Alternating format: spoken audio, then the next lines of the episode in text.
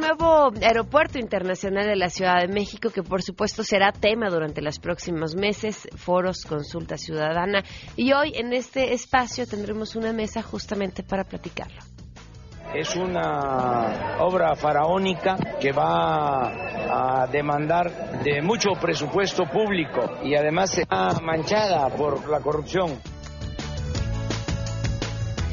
El Congreso tendrá en ambas cámaras una presencia muy importante, la mayor en su historia de mujeres. Guille Gómora nos pondrá en contexto sobre ese tema.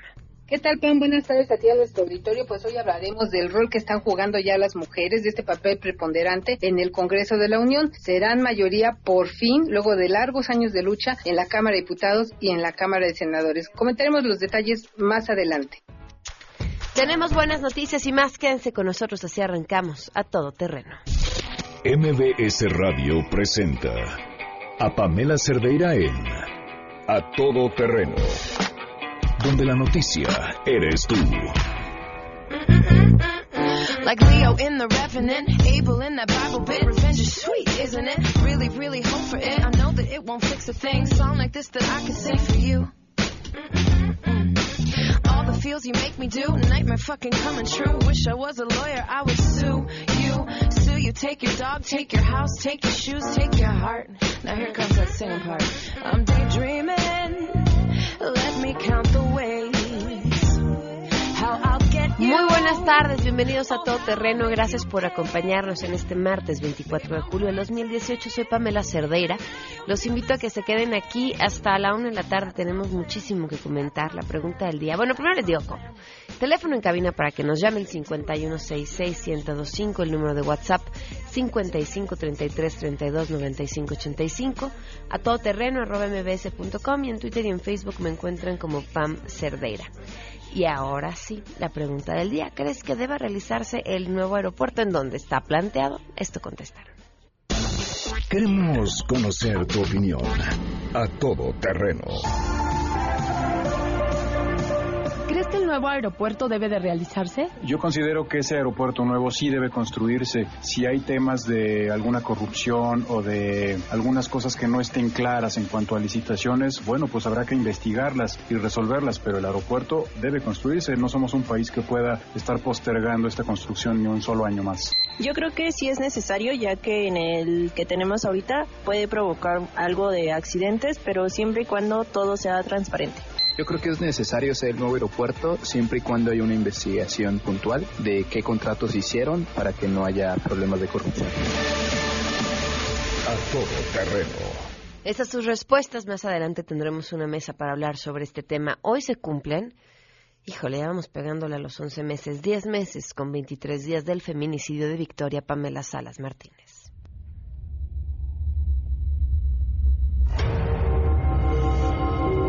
Personas no sabemos a quién o cómo nos lo explican y nosotros caminamos de un lado hacia otro, no viendo a ver quién nos va a dar respuestas, quién nos va a dar respuestas. Victoria, pues nada. Nosotros tampoco tenemos muy claro quién va a dar las respuestas. 10 meses con 23 días y la persona responsable sigue en libertad. Vamos con la información. Saludo a mi compañera Nora Bucio.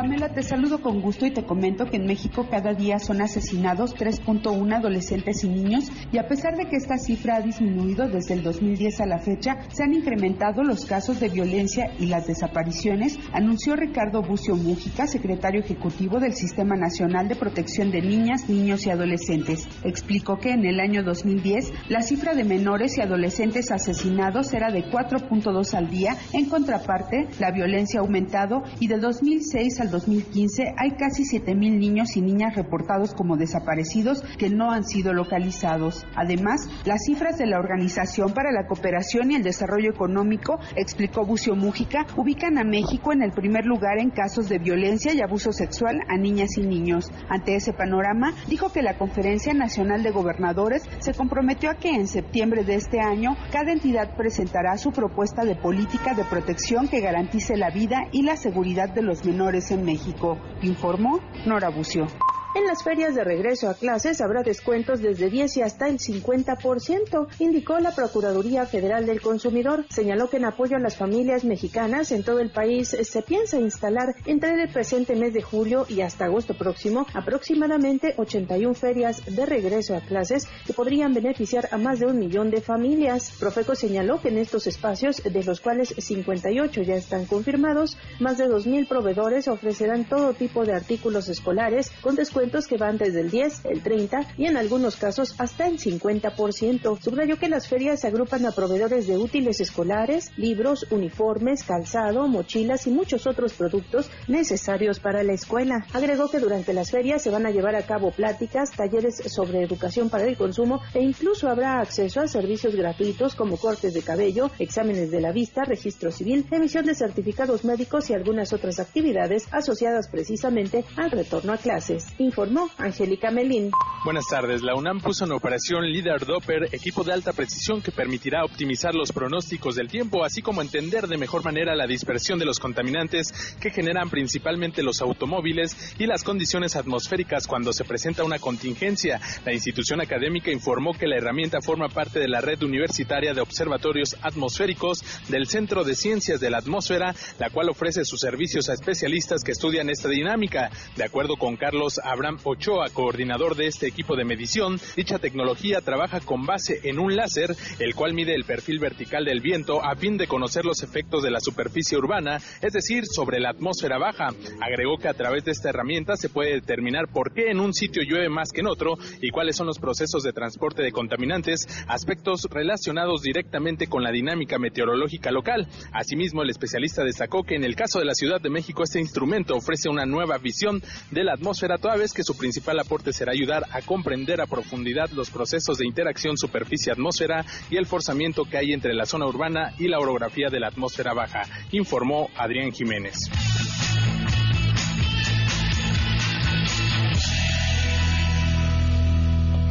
Gracias, Adrián. Vamos con las buenas noticias. Me encanta, este es de las, del tipo de noticias que más, más me gustan. Tiene que ver con un estudiante mexicano triunfando en el extranjero, siendo además ejemplo. Es que miren, no solamente es que le vaya bien y que celebremos que le vaya bien, sino que se convierte en ejemplo para muchos otros y por otra parte celebramos las buenas noticias que vendrán dentro de 5, 10 años con este mismo estudiante, con esta misma historia. Karina Méndez, te escuchamos. Hola, ¿qué tal Pamela? Buenas tardes. Desde Sinaloa te saludo y te informo que un estudiante de tercer año de preparatoria, Isaac Yair Jiménez Uribe, representó a México en la Olimpiada Internacional de Matemáticas Rumania 2018, donde obtuvo medalla de bronce. Escuchemos al estudiante. A vez me sentí muy, pues muy honrado de, y feliz de haber representado a México en el internacional. Sobre todo honrado porque cuando, como ya fue mi último, me puse a reflexionar mucho de, de las oportunidades que tuve y de cómo, pues el haber estado ahí es un gran logro, ¿no? Pero como el representar a tu país en pues, el concurso de matemáticas más importante a nivel preuniversitario. El cuatro veces campeón de medalla de oro en las Olimpiadas Nacionales de Matemáticas ha representado a México en Olimpiadas Internacionales, acumulando seis medallas de bronce, una de plata y dos menciones honoríficas. El joven ha participado en la Iranian Geometry International Olympic, donde ha obtenido tres medallas de bronce en los años 2015, 2016 y 2017. Asimismo, participó en la Olimpiada Asia-Pacífico, de donde obtuvo medalla de plata en la competencia de 2017 y medalla de bronce ahora en 2018. Uno de sus pasatiempos desde el 2015 es promover el estudio de las matemáticas para Olimpiadas en Sinaloa a través de Matecin, programa que fundó para formar nuevos campeones de la materia. El joven preparatoriano ha culminado sus estudios y viajará a la Ciudad de México a continuar sus estudios en el Donde fue becado para estudiar economía. Isaac Jair trabaja y se esfuerza diariamente para lograr su sueño de ser el director del Banco de México, presidente de la República, además de servir a su país toda la vida. Hasta aquí mi reporte. Continuamos con más información en MBS. Gracias, Karina. Celebramos esa buena noticia, sin duda. Son las 12 del día con 12 minutos. Vamos a ir una pausa, a no sin antes saludar a Víctor Manuel Alamillo, que desde temprano nos escribe. Muchísimas gracias, Víctor. A Félix, que nos escucha desde New Jersey. Eduardo Rojas, muchísimas gracias. Enrique Viejo, a Guillermo Galindo, también muchísimas gracias. A Héctor Álvarez, que nos escucha desde Guatemala y dice que le gusta mucho ver los cambios de turno entre Dispara, Margot Dispara y a todo terreno porque dice que es rápido y sin problemas. Tú no sabes, Héctor, a veces hay problemas cuando Sergio se roba mis refrescos. No, no es cierto. Nunca hay problemas. Le decía, lo que nos falta es tiempo para, para poder echar chal en el corte y platicar de muchas cosas, porque además soy fan del programa y siempre los estoy escuchando y luego además tengo el inmenso privilegio de poder llegar y decirles, oigan, esto que estaban diciendo yo opino, yo creo, yo, y la verdad se platica muy a gusto. Son grandes compañeros y amigos. Damos una pausa y volvemos. Más adelante, a todo terreno. Tenemos una mesa sobre el nuevo aeropuerto de la Ciudad de México. Si te perdiste el programa A Todo Terreno con Pamela Cerdeira, lo puedes escuchar descargando nuestro podcast en www.noticiasmbs.com. Pamela Cerdeira regresa con más en A Todo Terreno, donde la noticia eres tú. Marca el 5166125. Continuamos a todo terreno. Gracias por seguir con nosotros. Muchas opiniones a través de Twitter sobre el nuevo aeropuerto. Rubén Ángeles dice solo es negocio para el mismo gobierno. Las rentas de los espacios comerciales que ubican se ubican dentro del actual donde se verán reflejadas, donde se ven reflejadas. Por otro lado, Alon escribe totalmente, sí, sería el nuevo hub de América Latina, un punto de mucho comercio exterior, mucha oportunidad de trabajo, aparte de que ya la terminal 1 y 2 están atascadas, la construcción ya está muy adelantada. Le doy la bienvenida a Sergio Flores, urbanista. Gracias por estar con nosotros, Sergio. Muchas gracias por la invitación. Gracias por acompañarnos, Mariana Campos, coordinadora del programa de presupuesto y rendición de cuentas de México Evalúa, que ya la conocen, ya la han escuchado los lunes en la mesa. Bienvenida. Gracias, Pamela. Hola a todos. Y Pablo Girot, consejero encargado de Cultura de la Legalidad y tesorero de México Unido contra la Delincuencia. Bienvenido, que también ya lo conocen. En realidad estamos así, vamos a hacer la mesa el lunes, el martes, el No, miércoles, no. y cuando no se den cuenta vienen todos los días. Eh, empecemos contigo. ¿Qué, ¿Qué opinas, Sergio? Bueno, es un tema muy amplio, ¿no? Vamos a ir viendo cómo lo vamos este, compartimentando y vamos viendo también este, qué es lo que hay, ¿no? O sea, lo que hay puesto sobre la mesa, sobre todo ayer, que se habló de este tema por, por el gobierno electo, digamos, ¿no? Que hay la idea de hacer una consulta amplia a partir de un primer eh, dictamen técnico, que va a ser o sea que ya lo han de estar haciendo la gente cercana a este gobierno, y después se va a proceder a una consulta. En esa consulta se van a plantear tres opciones. Una es que el nuevo aeropuerto siga donde está actualmente. Otra es la opción, digamos, que se ha manejado como alternativa, que es la de complementar, que siga operando este aeropuerto y que opere en Santa Lucía otra unidad con dos pistas y una tercera que sea el nuevo aeropuerto donde está, pero completamente concesionado. Bueno, eso, así como está planteado, pues eh, pareciera que todavía hay muchas dudas respecto a cuál es el, el tema, ¿no? ¿Cuál es cuál realmente? Yo nada más plantearía que no es necesariamente un tema de ahorro. Yo no lo pondría ahí, ¿no? Porque aunque gastes más, pues el tema podría ser qué tipo de retornos implique ese gasto y que puede ser retorno en el sentido más amplio a la sociedad y puede tener cuestiones interesantes el hecho de que se continúe el aeropuerto en el lugar donde está, que se profundice la cuestión de las concesiones, se llegue a mejores y más detalladas, este, digamos, participaciones, más claro, pero que además es compatible con otro proyecto que plantea el propio eh, presidente electo, que habla de elevar la calidad de vida en el oriente de la ciudad. Yo creo que dentro de los siete proyectos, ese es uno. El nuevo aeropuerto es otro. Entonces, haría sentido, y esto lo hemos visto mucho desde la visión metropolitana, que se hablaran esos dos proyectos para lograr este, una, una cierta transformación, o sea, o iniciar un proceso de transformación eh, relevante, trascendente, hacia el oriente, que yo les puedo decir porque me tocó hacer el, programa de ordenamiento de la zona metropolitana, conducirlo, es la zona más carenciada de la gran Ciudad de México. O sea, es la mayor concentración de carencias, pues. Entonces, hace mucho sentido.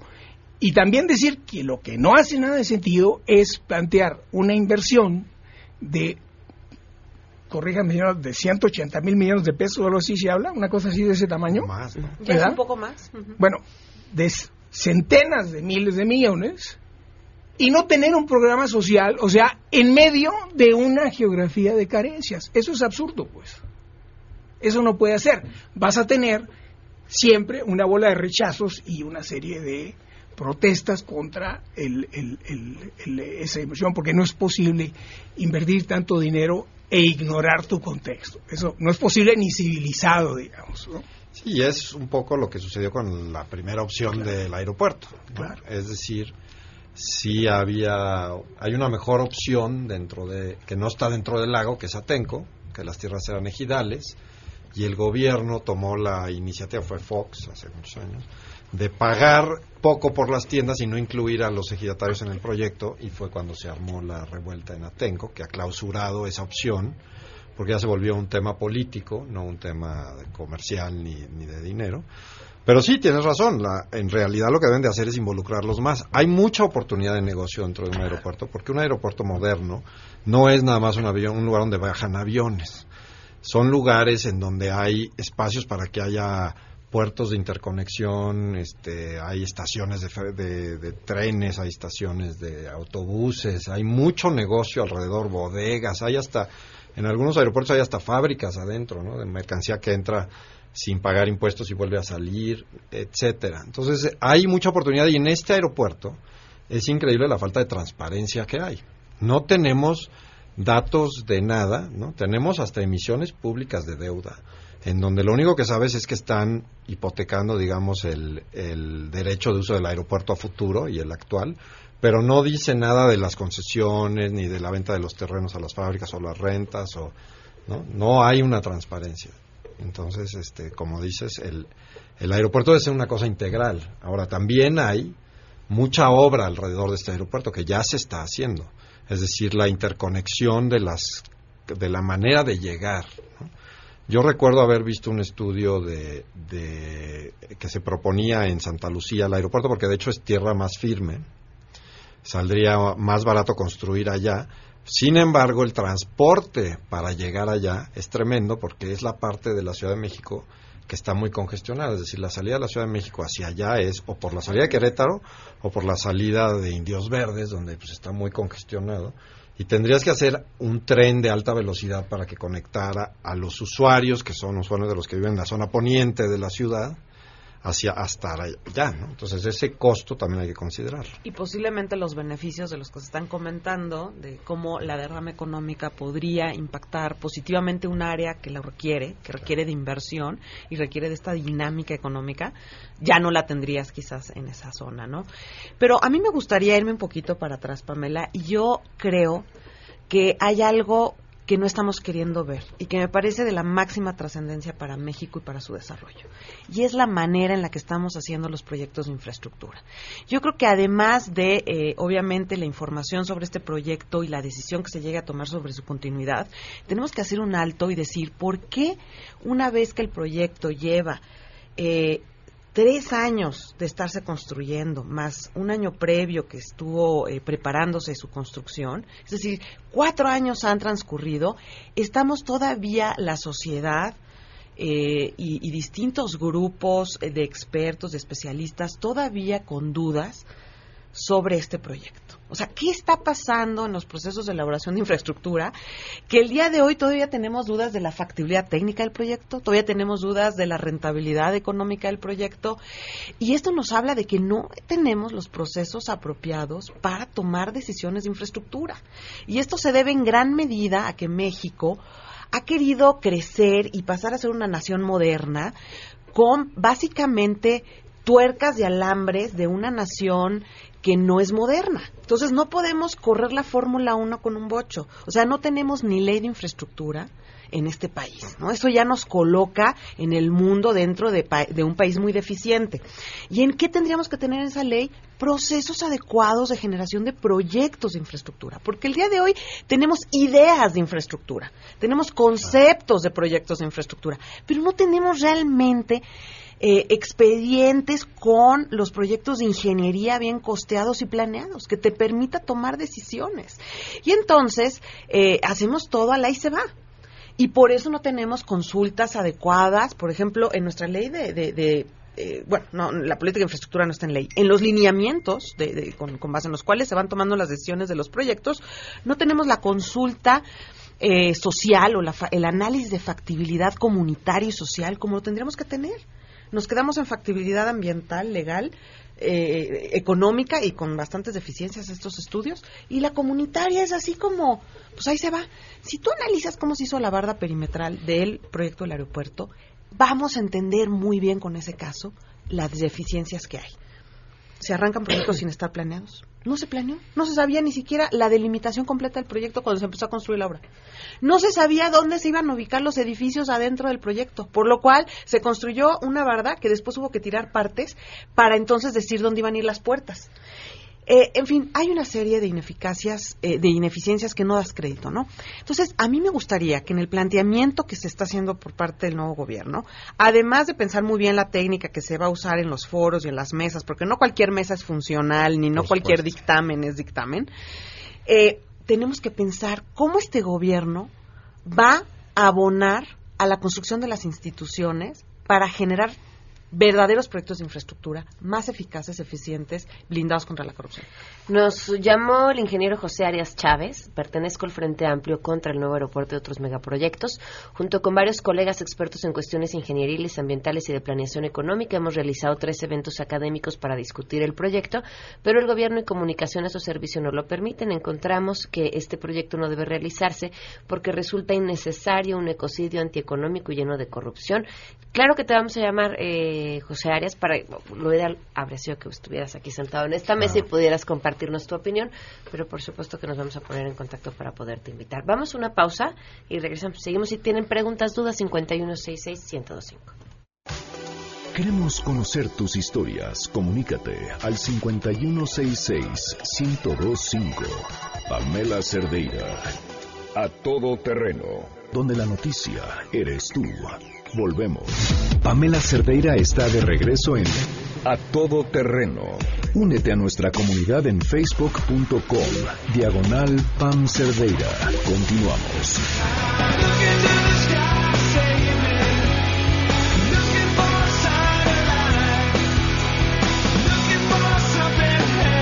Continuamos a todo terreno. Algunos de los comentarios del público preguntan, ¿es cierto que el mantenimiento del nuevo aeropuerto será muy costoso? Bueno, mira, yo creo que es tan costoso como el actual. Yo creo que eso no, este, el actual está en los Pero peores, por las está en condiciones peores de la- terrenos. No, está en peores terrenos. actual? El actual también es fondo del lago, es la parte más baja del lago actual, claro. con los ajustes que ha tenido el suelo, porque ese suelo se ha estado moviendo continuamente, ¿no? Entonces es más bajo el actual aeropuerto que el nuevo aeropuerto. Oye, pero siempre está en reparación, ¿no? Sí, actual yo reparación. siempre lo veo. Claro, Ahora, porque se está hundiendo con toda la ciudad. se hunde, exactamente. A ver, hay otras cosas que cuentan mucho. Lo que nosotros, yo participé en el estudio, en la manifestación de impacto ambiental que hizo la UNAM en el aeropuerto de Fox. En, era una cuestión ambiental precisamente, porque se esperaba que esa manifestación diera la pauta de cuál era el lugar en que menos se, se afectaba. Bueno, resulta que un proyecto tan grande, donde quiera que lo pongas, va a tener Afecta, grandes claro. impactos. Ok. Los va a tener diferentes, pero va a tener muchos impactos. O sea, eso. Bueno, y el eso, nuevo entonces, aeropuerto- Eso no fue el elemento diferenciante, Claro. está en otro lado. Hay muchas cosas que hay que. Moverlo a Santa Lucía, como tú bien decías, implica ahorro, sí, en la parte de la cimentación, pero unos costos permanentes de traslado que los va a cubrir la sociedad brutales. Todo eso de Y ya no tanto ahorro O sea, porque ya metieron no. de estas pistas toda Ya la hay- cimentación. bueno, que es lo ya le enterraron lo caro. Claro. Sí, hay unos costos hundidos. hay que ver cómo, cómo se valoran esas opciones, ¿no? Y, ojo, la zona en esta de Santa Lucía, donde está Zumpango y Tizayuca y demás, yo se lo digo porque la hemos estudiado, es una zona de desastre social.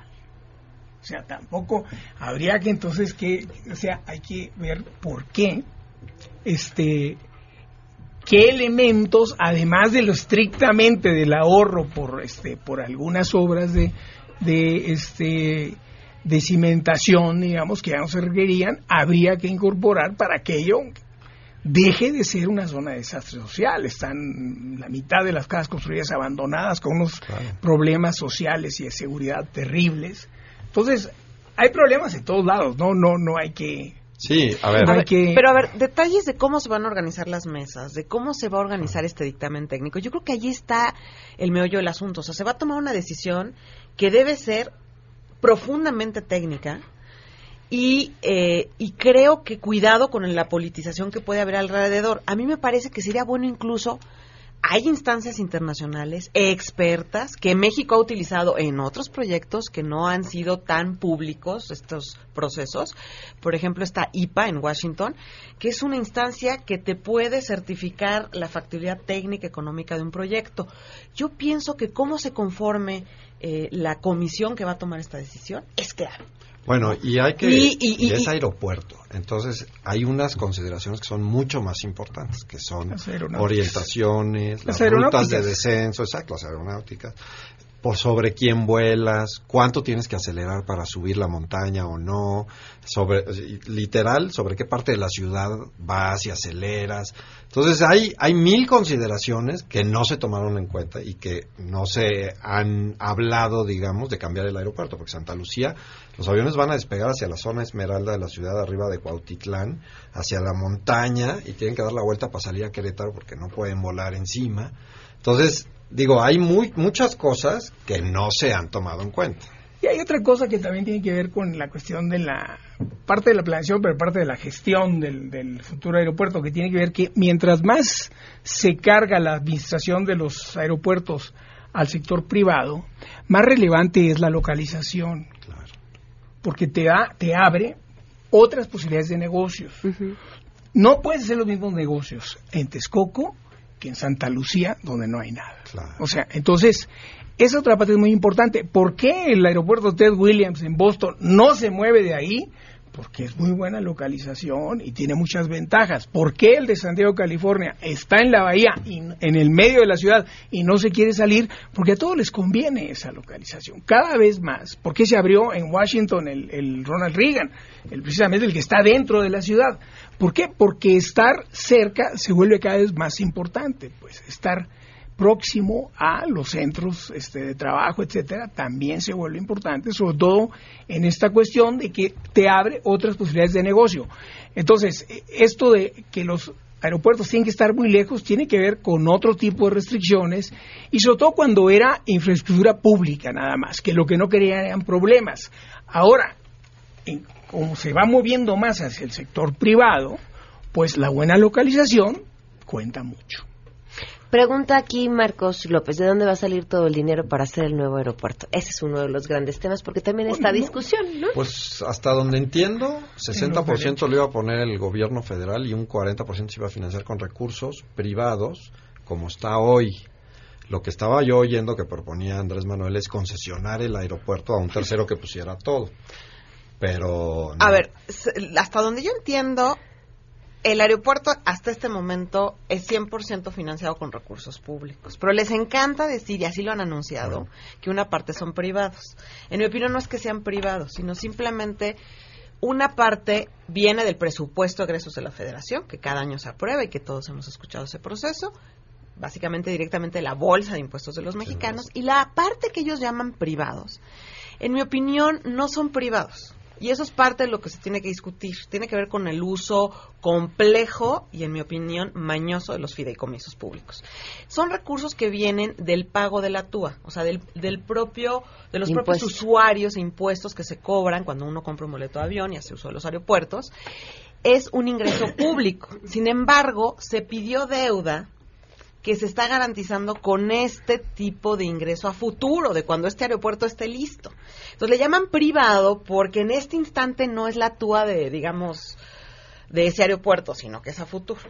Algo así traen O sea, los recursos vienen de gente que invirtió en esto, que se los Pero que se le va a garantizar con, una, con, un fondo. No, ahorita no. No, sí, sí, ya sí, no, en, este, ya emitieron deuda privada, o sea, las Afores, digamos, compraron un bono, compraron un bono. Y se va a garantizar con el ingreso del aeropuerto. con el ingreso de ese aeropuerto. Que, por cierto, si cambias el aeropuerto, del lugar y ya no va a ser ese proyecto, de todos modos vas a tener que pagar esa deuda. Exactamente, y por eso es muy importante la eficiencia del aeropuerto con la que funcione, se construye y todo, porque eventualmente esa TUA va a ir en función de eso y la vamos a pagar nosotros. Entonces, en este momento la tenencia del hospital, de perdón, del aeropuerto, no hospital, aeropuerto, es completamente público, es un aeropuerto completamente público del gobierno, ningún privado, simplemente que en este momento se utilizó ese vehículo de financiamiento, pero está garantizado con los recursos que va a tener el aeropuerto que va a ser totalmente público. Ahora, puede haber, lo que sí puede haber después son licitaciones de concesiones. Hay una parte recuperable, pues. Sí, sí, ¿Verdad? Y se pueden concesionar los trabajos de tierra, se pueden concesionar los, la operación, o sea, muchas, muchas compañías no tienen prácticamente todos concesionados. Las claro. Exactamente. Sí, va a tener Cada vez más. Ingresos, es más, la Terminal 2 lo único que hizo fue ofrecerle más ingresos al aeropuerto por las concesiones. De, todo lo demás no aportó gran cosa, pues medio cuchareó diferente un poco más a los, a los pasajeros, pero no modificó ninguna de las restricciones serias del, del aeropuerto, ¿no?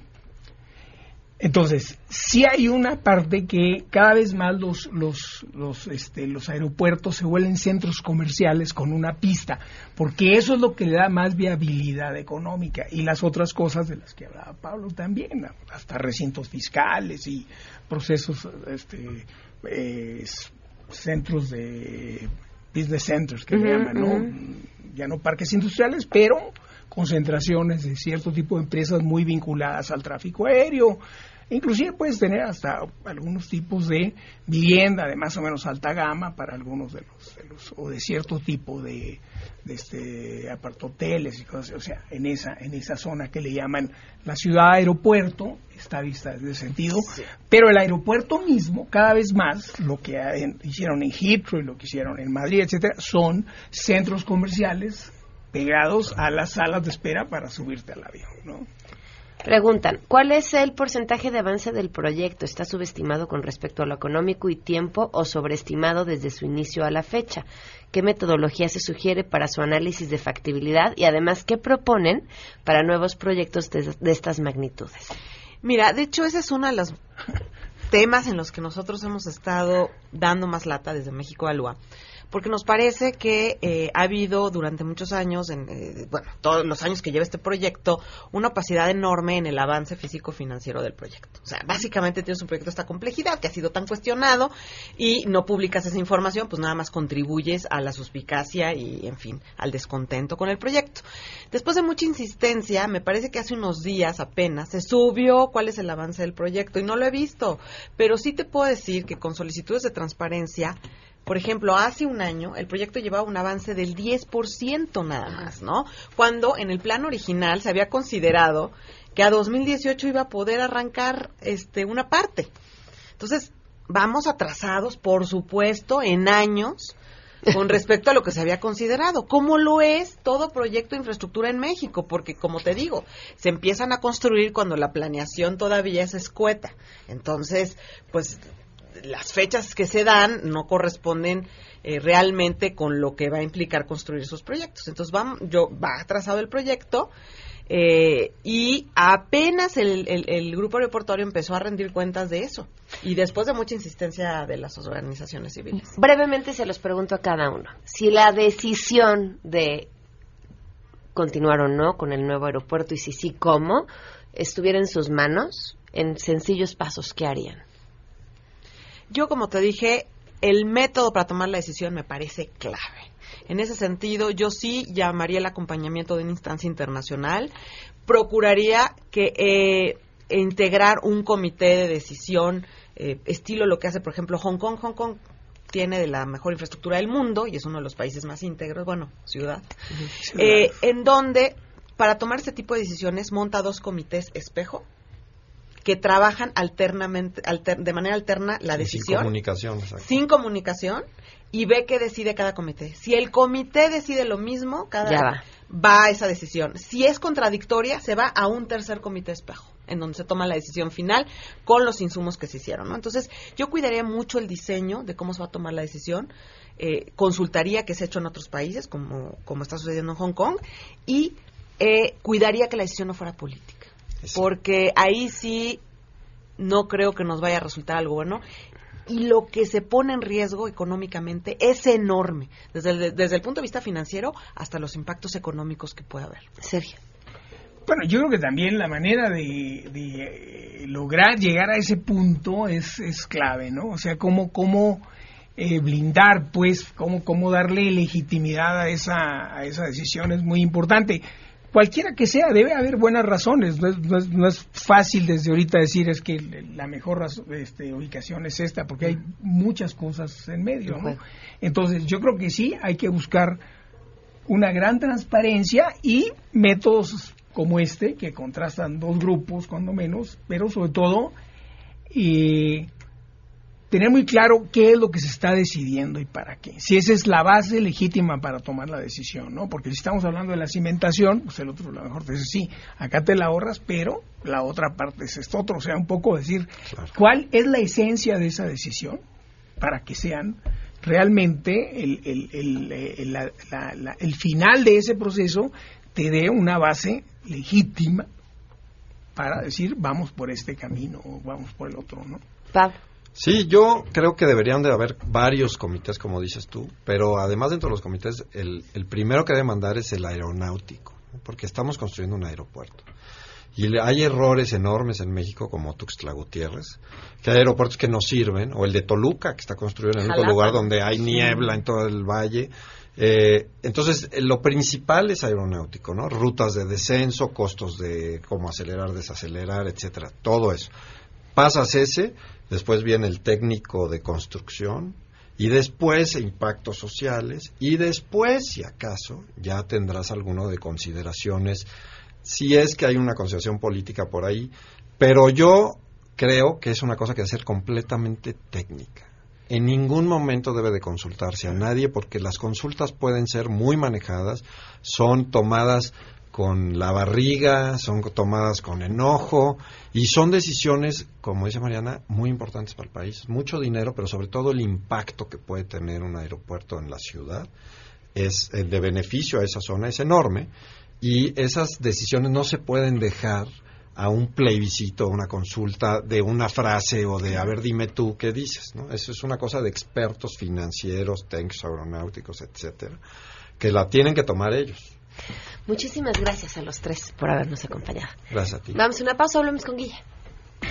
Si te perdiste el programa A Todo Terreno con Pamela Cerdeira, lo puedes escuchar descargando nuestro podcast en www.noticiasmbs.com. Estamos de regreso. Síguenos en Twitter, arroba Pam Cerdeira, Todo Terreno, donde la noticia eres tú. Continuamos. En contexto. En contexto. Periodismo de opinión con Guillermina Gómora. A todo terreno. Guille Gómora, te escuchamos. Bienvenida. ¿Qué tal, Pam? Buenas tardes a ti, a nuestro auditorio. Pues hoy vamos a hablar de cosas positivas que nos dejó la elección pasada y tiene que ver con el sector de las mujeres. Somos el segundo grupo en importancia a la hora de acudir a las urnas. Lo habíamos comentado ya en alguna ocasión aquí, previo a lo que es la elección. Somos nada más y nada menos, o sumamos 46 millones 209 mil 837 mil posibles votantes. Okay. O sea, somos un grupo mayoritario incluso en el padrón electoral frente al número al número que representan los hombres. Somos para números para porcentajes más cerrados el 52% del padrón electoral. En suma, esto se reflejó, por fin, claro, después de una serie de reformas políticas, la última en el 2014, en la nueva conformación del Congreso. Me da mucho gusto ahora y lo celebro también que en esa 64 legislatura el Senado de la República estará integrado por 63 mujeres lo que equivale al 49% de los escaños, mientras que en la Cámara de Diputados las mujeres obtuvieron 244 curules que representan el 48.8% de la Cámara Baja.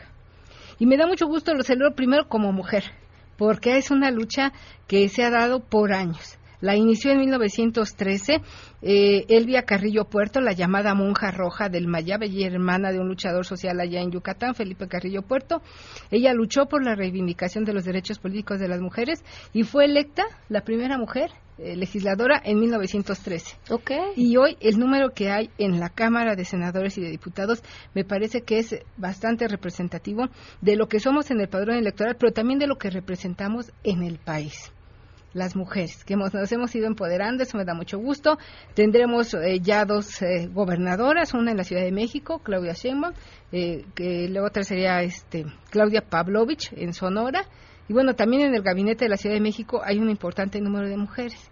Y lo celebro frente a todas estas malas noticias que hay en torno de la violencia en contra de las mujeres y los feminicidios. Ojalá que estas legisladoras que llegan al Congreso con una gran representatividad, pues puedan trabajar en temas que están pues ahí en la mesa, como es el tema de los feminicidios, como es el tema de la inequidad en la cuestión laboral.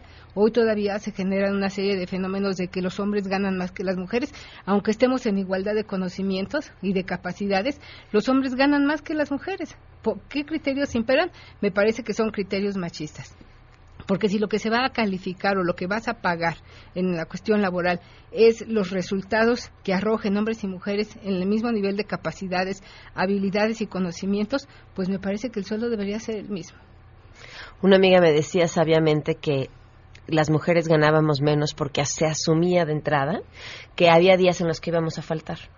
El festival, el niño enfermo, y como se asumía que íbamos a faltar, estábamos dispuestas a pagar eso por adelantado a través de un sueldo menor. Que bueno, eso será un tema de discusión mucho más amplio y evidentemente no tendría que ser así. Y lo más lamentable es que a veces en estas áreas de recursos humanos las llevan mujeres y las mujeres son los que justo los que aplican estos criterios. Entonces, hay una larga brecha en la que tendríamos que trabajar todavía en la educación, en la formación desde casa, con hombres y mujeres. ¿Tu columna, Guille? Mi columna tiene que ver, hoy la he titulado AMLO, de la luna de miel al México real.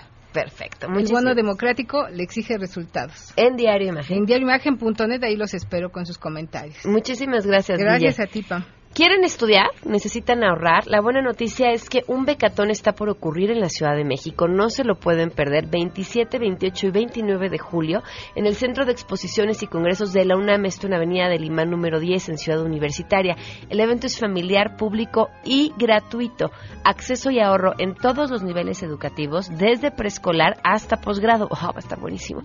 Becatón, escuelas y universidades que ponen a tu alcance para elegir y cursar cientos de programas académicos diferentes, todos con validez y reconocimiento oficial. Las becas son ahorro, por supuesto, y son renovables para que puedas iniciar y continuar, retomar o concluir tus estudios. Cada beca se hace efectiva en inscripción y colegiaturas. Viernes 27, sábado 28 y domingo 29 de julio en el Centro de Exposiciones y Congreso de la UNAM, en Avenida del Imán número 10 en Ciudad Universitaria. La meta es tu beca y más información en becaton.com.mx. No falten, ahí vamos a estar, por cierto, el viernes, ¿verdad? Ahí nos vemos. Adiós, se quedan en mesa para todos.